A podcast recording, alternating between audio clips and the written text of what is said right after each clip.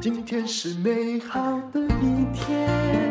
欢迎收听人生实用商学院。我们今天邀请到的是可爱的黄豪平。豪平你好，Hello，丹露姐好，各位听众朋友们大家好。他出了一本书叫《不只是喜剧演员》，而且他还投资了一个喜剧俱乐部。一开始我就开始问那个，当然我觉得从这个财报来问呢，是一个蛮低级的行为。我认为哦，因为这主要是兴趣，对不对？兴趣很难谈到财报，嗯嗯，可是还是要看啊。其实本来我就是商学院的啊，是啊，但大家都讲说啊，你商学院的你应该要很会投资啊、精算啊、看财报啊、管理什么。但这其实我在学校的时候，我最伤脑筋就是数字这个部分。我的经济学跟微积分都是那种差点被当的边缘，嗯，所以我其实不太会对数字的部分有太敏感的东西。我就就基本上每个月，就我现在投资那个地方叫卡米蒂喜剧俱乐部 （Comedy Plus）。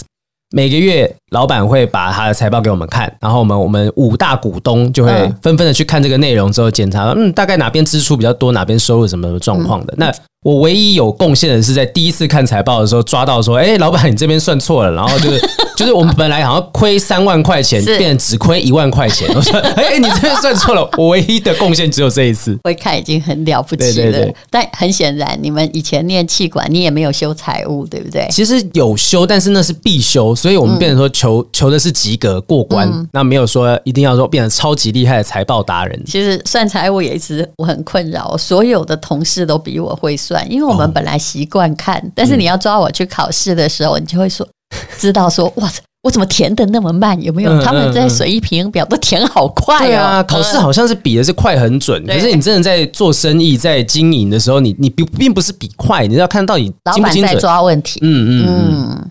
好，那你的这个财务能力应该就是及格了。不过我们先来谈，其实你投这个还是有感情的成分呐，因为你。本来也是因为这个卡米蒂啊，然后才变成一个就是想要当一个喜剧的演员。是，是他给你一条道路，一个梯子。嗯，我觉得他给了一个很特别的，与其说梯子，比较像是说。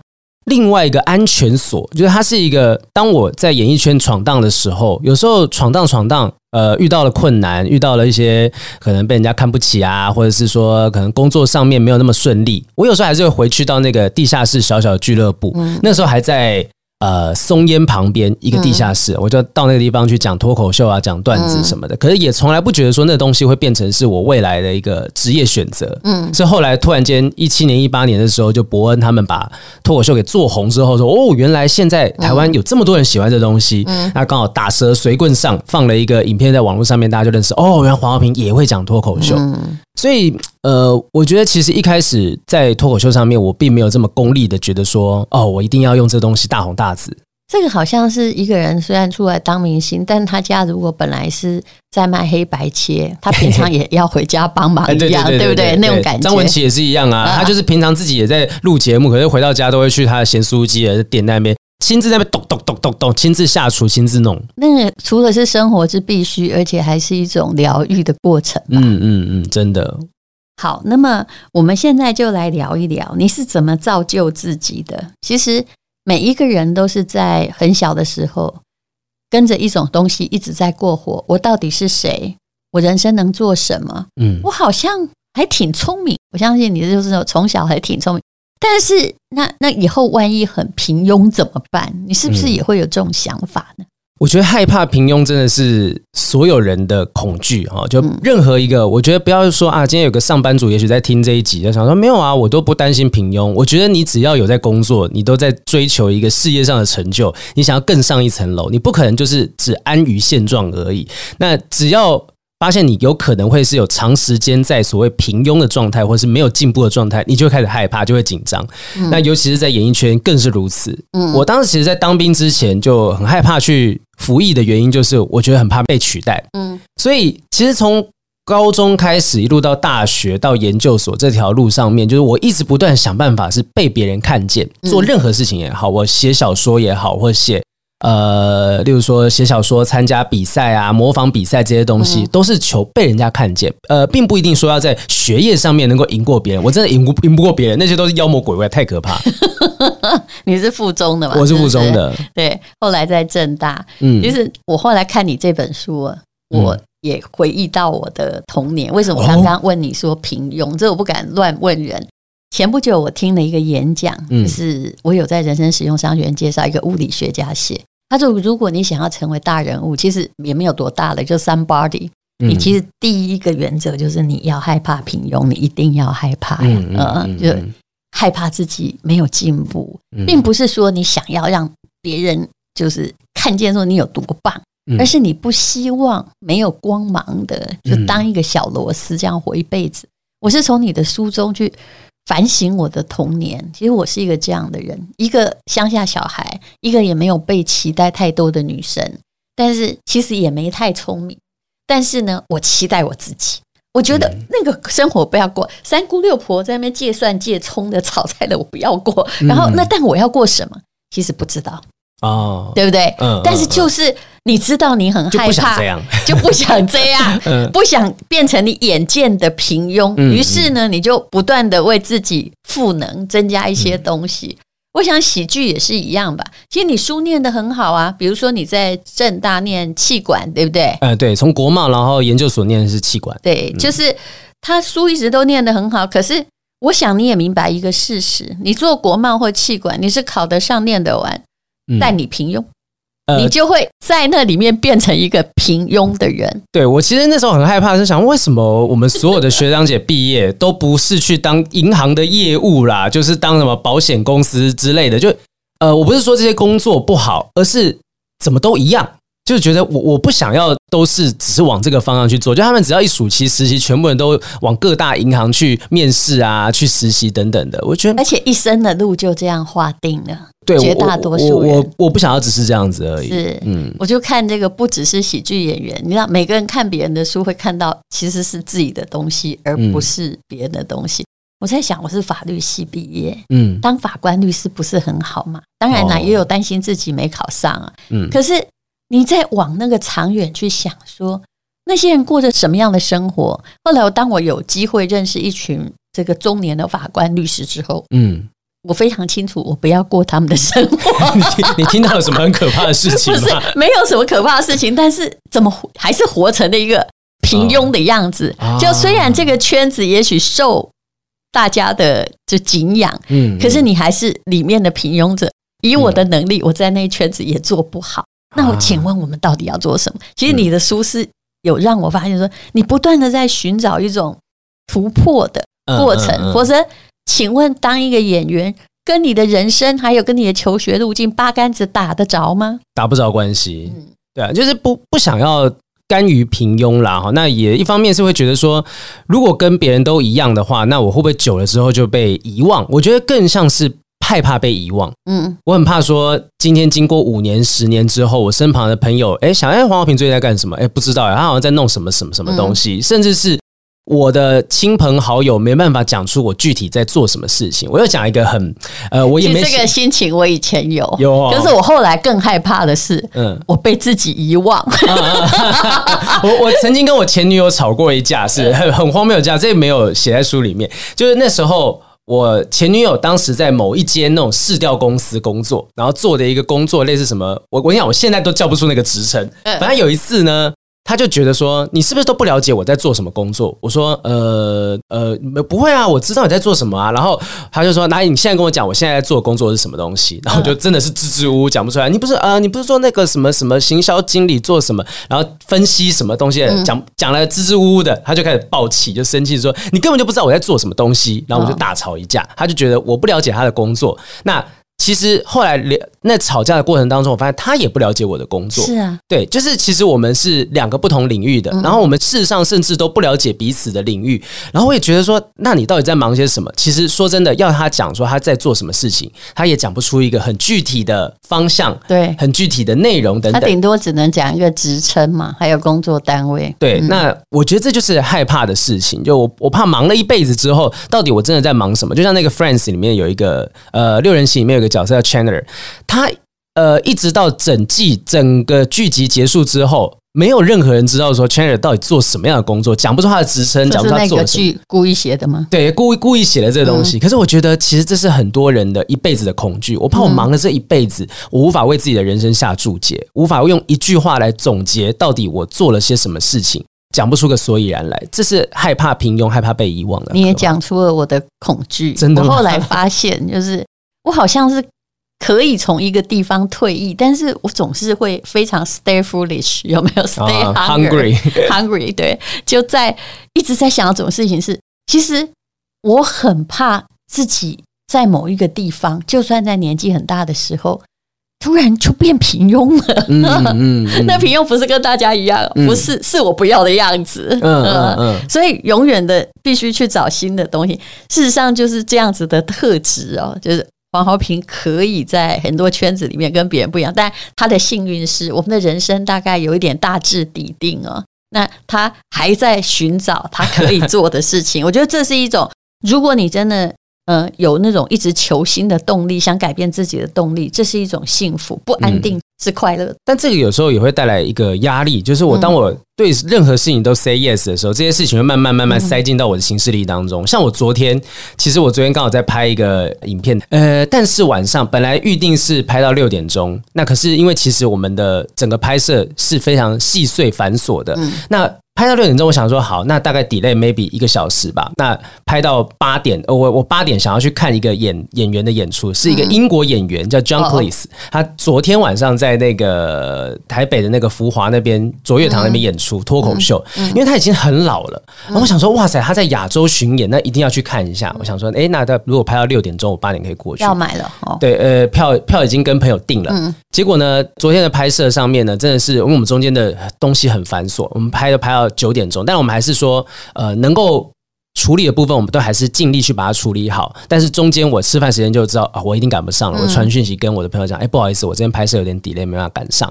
那其实我也觉得说，呃，我觉得团队没有问题，因为本来就是对工作有要求。可是我发现我把自己塞太满了，就塞太紧了。那等于说，当我确定自己赶不上，我拍完之后九点多我回到家里，我突然间就有点难过，就觉得说，哇，这个我的工作。一个个塞进来的关系，那导致于说，我其实现在并没有那么能够掌握自己的自由度。我看不到这个演员的演出，我不知道他下次来台湾什么时候，甚至说不定他的年纪已经大到，我觉得其实他能够出来巡演，说不定下次他没办法再出国都有可能。就我觉得很多的呃错过就发生在我一个一个工作进来，今天不是只有这个拍摄工作，可能还有好几个东西进来，就我会去错过很多只有一次的机会。所以，我现在只要有空档，我都会想办法去看一些新人的演出，嗯，或者是呃，我很喜欢的演员演出，或者是我喜欢的舞台剧的演出，因为我知道错过可能就不会再有第二次。其实你心里不想的就是为了谋生，然后放弃某一种新的探讨，还有自己心里很珍视的价值吧。对，尤其是那些呃，可能不会再有机会再看到第二次的东西。嗯，我发现错过的，谁都是这样过来的。对对对，就因为你手上的工作，说真的，不完成不行。是是是，而且我也是一个超敬业者，就是其实我会用各种手段呐，比如说请经纪人说，我今天晚上这个有一点，晚上有一个其实什么很重要的朋友从美国回来，明天就要飞走，就可能是一个 演出，但我用这一招，然后请。在什么时候拍完、嗯嗯、啊？那我一定要走人，嗯、然后用别人去稍微施加时间压力，因为其实如果真的要完成，也是可以完成的。我说真的，嗯、谁都可以瞧一瞧的。对，嗯、但其实会想到的是，后来我我后来仔细想想，就是说。其实所有人都在这个工作当中牺牲了某些什么，就也许今天这个工作人员、那个导演、那个摄影师，他可能今天晚上有其他事情啊，什么什么的，会牺牲的可能是睡眠或一部分的健康等等。那你凭什么觉得说我牺牲的东西好像比较宝贵？所以想了之后，好，我可能以前到现在常常在错过很多事情，但我现在放下的速度比较快，就知道呃，其实我在做的东西是。很多人努力的成果的结晶，就必须要牺牲这些东西。我现在放下的速度也比较快，但是我会事先安排运作。哦，对，你会先做好心理准备吗？就是就老狐狸的江湖那个，我不是先生，我想说，我还是想要去听这个机会，我不想错过。于是说，我就用了各式各样的方法，而且我还会替那个导演想说，如果哈，因为他不好意思早收工，他有时候要拍给客户看。嗯，如果这个原因是在我，然后工作。时间哦。我们后来任何的工作其实都有签基本时间，是是是是。那是不是他晚上也可以回家去跟他的老婆小孩 呃吃饭？搞不好在过生日呢，是不是大家都皆大欢喜？我后来就发现了，时间的维度的掌控，事实上是会皆大欢喜，只是你不可以等待。你要之前开始控管，嗯就是、随着经验的累积，你知道说啊，如果你想要怎样怎样，你应该要事先 事先先去沟通啊，去安排什么什么的，叫老狐狸守则。而 且还是有很多经验要学习。好，那么呃，其实害怕平庸是一个人的动力，害怕说有些事情哈，比如你在无尘室工作，你可能呃后来的成果被看见，上面也不会写你的名字。可是一个个人的表演者，就就像一个自媒体一样啊，很多人就跟我说，你做诶。做趣味，嗯，做有趣味的兴趣。我说我跟你讲，没有做趣味这件事情，开店也是一样。什么开店不赚钱没关系哦，做理想。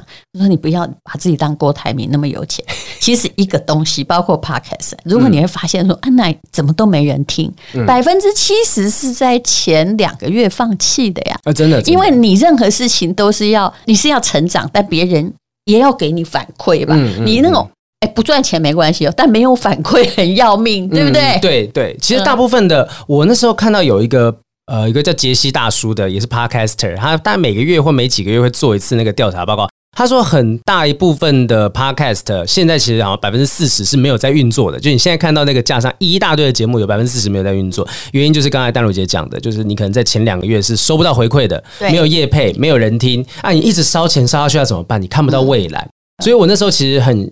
运气非常好，我的另外一个斜杠是做不正常爱情研究中心，也是一个 podcast。那个节目的一开始，请大力介绍一下啊，我们很愿意介绍别人的 podcast 节目。对 对对，你看这就是一种大人物思维，就是说，不管我怎么样介绍别人。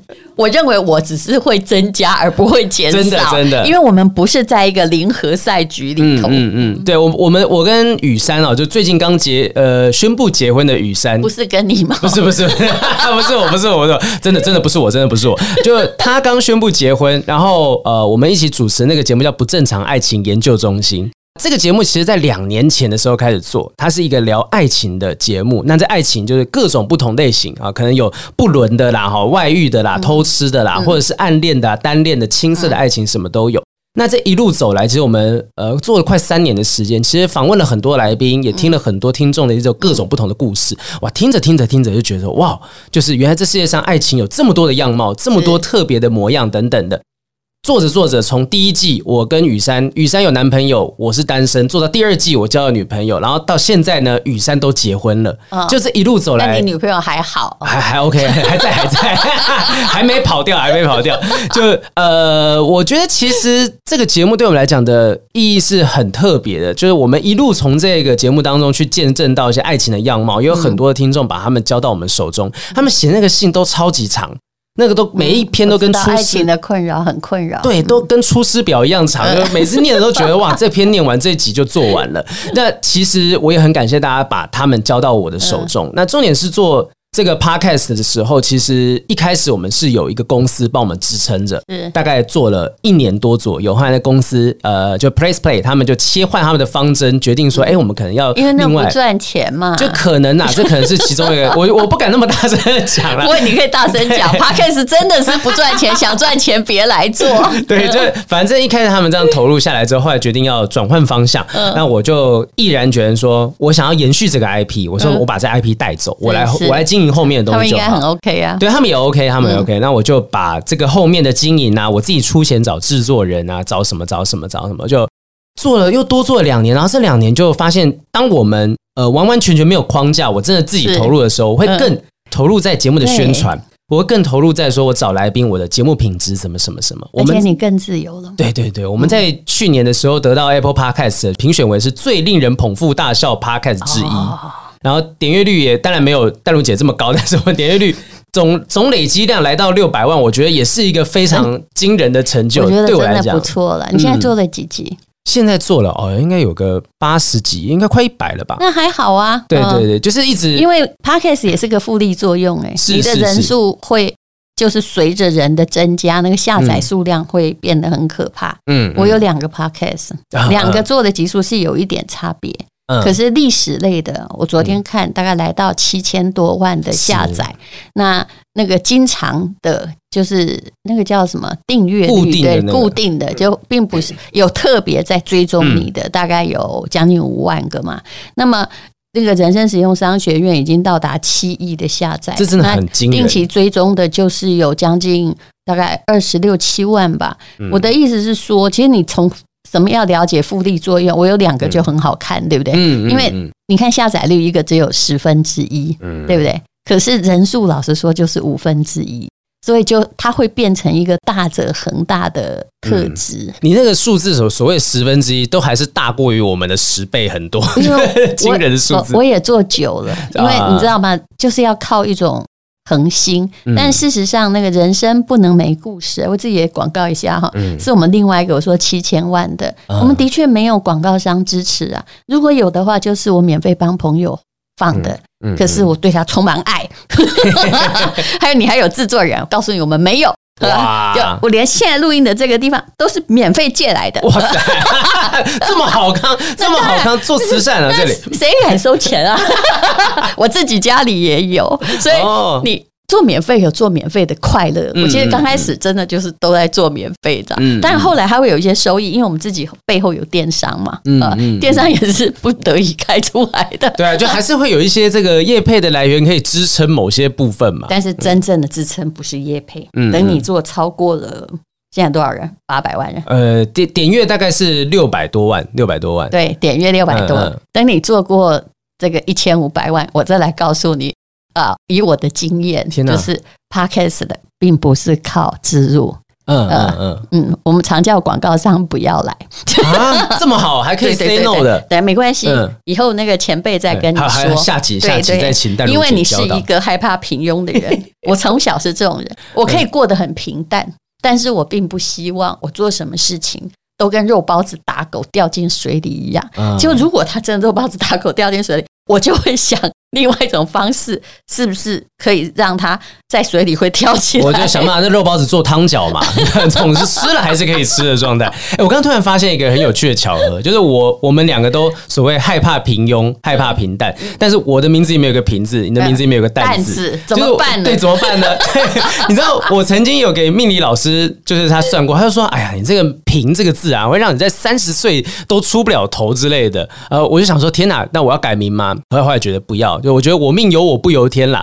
你讲这个最有趣。我六岁的时候还记得我的爷爷跟爸爸两个在吵架。我爸爸是教英文的，所以他读过比较多的书。嗯，然后他把我叫吴淡如，我也不知道他哪一根文学的筋发了。其实他也没有真的很有文学性，他就是从君子之交淡如水随便就取了两个字出来，他觉得很好听。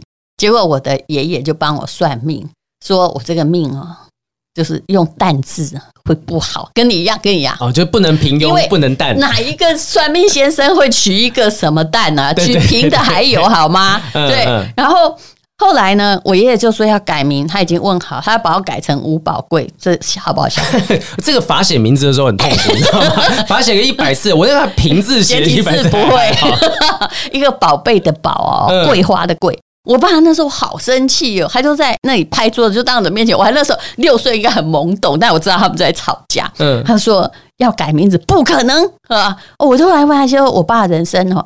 一辈子并没有这么样的 man 过，嗯，可是那次他是 man 对的。我要是被改成，你要看一个叫吴宝贵的作家的书吗？我不敢讲，因为我不知道会不会有一个人真的叫这个名字，叫陈宝贵之类的，他就马上传讯说：“怎么了吗？叫宝贵怎么了吗？”好，我们今天呢，我们就到此为止，因为人生实用商学院其实很懒惰，顶多这二十几分钟已经紧绷。但是我希望我下一次请黄豪平来讲什么，就是。大家最捧腹的那几个笑话，我开麦让你讲好吗？然后也请收听黄豪平的那个 podcast 叫呃不正常爱情研究中心。好，谢谢大家。对，还有那个书要讲一下。对对对，有什么事儿？对，就是这本书，就还是希望能够大家，因为我们刚刚讲的害怕平庸这件事情，是喜剧演员。我觉得哈，出书这件事情真的是一个很要命的东西，就是会发现其实我在大家心目中的那个形象是很难被扭转的。就这本书出来之后，我发现真正困难的地方是在卖，不是在写。就当然任何书都一样、啊。我跟我不是我发现说，因为我大家都觉得我是喜剧演员是谐星，然后就很多人在呃网络上面，我看到有一些那种知识型网红在帮我分享这本书的时候，他们都讲说，就会有网友写说，哎，这老师干嘛分享这个人的东西？就喜剧演员的话有什么好听的？台湾喜剧演员的话有什么好去分享的？就觉得有点连累到他们，有点不好意思，可是又又认为说，到底为什么？就是为什么这个形象很难被扭转？所以如果真的想要更了解黄豪平，甚至给我一点点的机会去证明一下，就是也许我可能并不如你想象中的这么简单而已。他是一个气管硕士的喜剧演员哦，而且我最近要讲一句很难听的话，我真忍很久。就是我跟你讲，那个 Me Too 哦，很多喜剧演员都遭殃。黄豪平，这个我相信你是安好的，而且还敢押宝这样子，谢谢戴茹姐。是勇敢的一天，没有什么能够将我为难。今天是轻松的一天，因为今天又可以，今天又可以好好吃个饭。做我爱做的事，唱我爱唱的歌。吃的饭，尽量过得简单。做爱做的事，唱我爱唱的歌，吃我想吃的饭，尽量过得简单，尽量过得简单。